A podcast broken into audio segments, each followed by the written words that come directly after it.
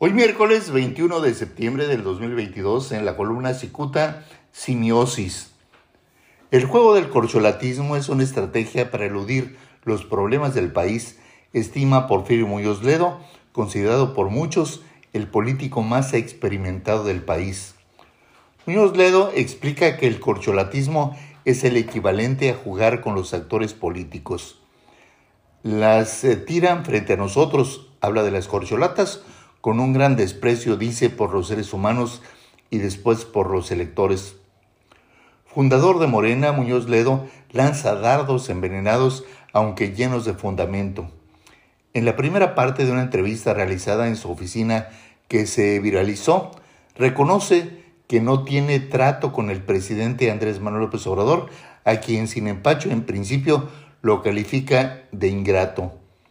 La ausencia de gratitud no es un buen dato moral, dice Muñoz Ledo.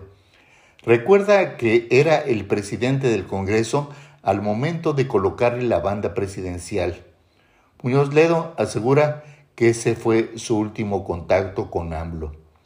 Luego se va en contra del actual dirigente de Morena, Mario Delgado Carrillo, a quien tacha como el dirigente partidista más corrupto de América Latina. Eso que Delgado dirigiera Morena lo decidió López Obrador, subraya Muñoz Ledo.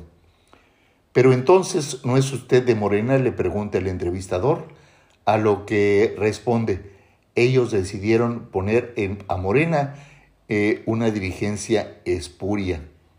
A mí, insiste, Morena me salió del corazón.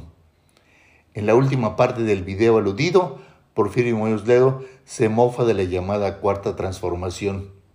Lamenta que muchos mexicanos caigan en la trampa de la gran mentira.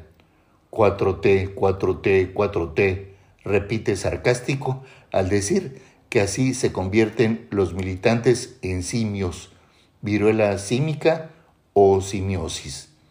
Muchas gracias, les saluda Jaime Flores.